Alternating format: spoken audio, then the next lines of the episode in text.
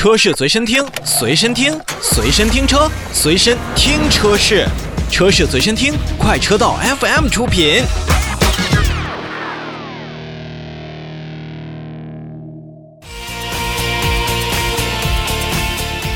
有人说啊，奇瑞已经在与当年相比较的话，不能同日而语了。确实，经过了一系列的震荡，包括更迭之后呢，奇瑞汽车在整体的销量上虽然不及原先在我们自主品牌变成了领头羊这样的地位之后呢，那么现在奇瑞品牌也是通过自己的一些变化，包括产品的变化，也在慢慢慢慢的去逐渐赢回市场，赢回咱们消费者的信赖。你比如说，在九月份，奇瑞汽车呢也是整体销售了将近有七万台，其中奇瑞汽车销量呢是四万两千三百一十七台，国内、海外、新能源，呃三块市场也都是属于逐步的在稳步增长。而在像新能源方面呢，也是销售了四千零八十五辆，而在海外市场呢，也是销售了将近有一万辆。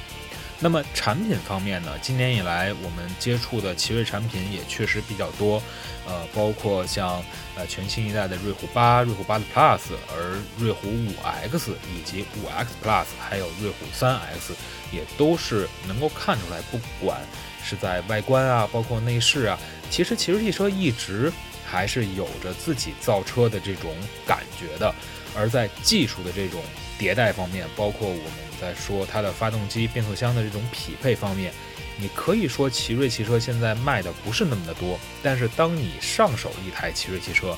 那它的一种驾驶感受的话，我相信一定和原来会让你有不同的这种感觉。你比如说全新一代的瑞虎八，在九月份是销售了一万两千七百六十八台。那么瑞虎七呢，销售了六千七百七十辆，而全新一代的瑞虎五 X 也是销售了七千七百二十一台。那么同此相比呢，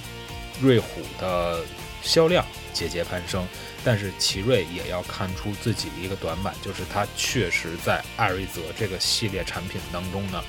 不如原来做的那么的出色了。多说两句，我相信很多的消费者朋友在。熟悉奇瑞、认识奇瑞的过程当中呢，一定是从 QQ 这款车型开始的。那逐渐呢，像奇云、风云、东方之子等等这样的车型，可以说轿车打天下的时代，在奇瑞汽车目前看来确实有一点难。但是艾瑞泽原先在推出之后，它也曾经是风靡了一段时间。那只不过现在是否由于我们大环境对于轿车要求过于苛刻，我们消费者选择轿车的时候，往往又会被同品牌以及其他品牌的 SUV 车型所代替。那所以在轿车这个领域啊，你要说有人会突破国产品牌轿车的一个瓶颈，那我觉得可能奇瑞汽车还需要更加努力一些。照此以往呢？如果再继续的去加强 SUV 产品线的话，实际上艾瑞泽这个系列，那么可能从目前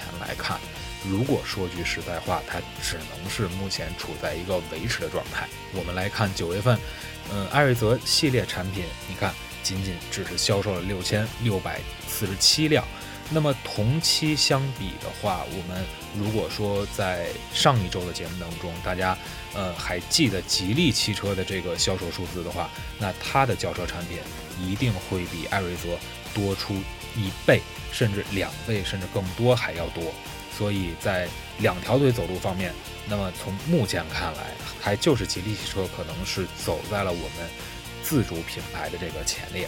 那不管怎样呢，确实我们现在看到了奇瑞瑞虎家族的一系列的改变，确实是会改变了它很多原先在几年前我们对于奇瑞汽车的一个认知，而更多的如何抓住更深层次的消费者，有更多的这种市场的份额再去导入被抢回，奇瑞汽车还需要再加把油了。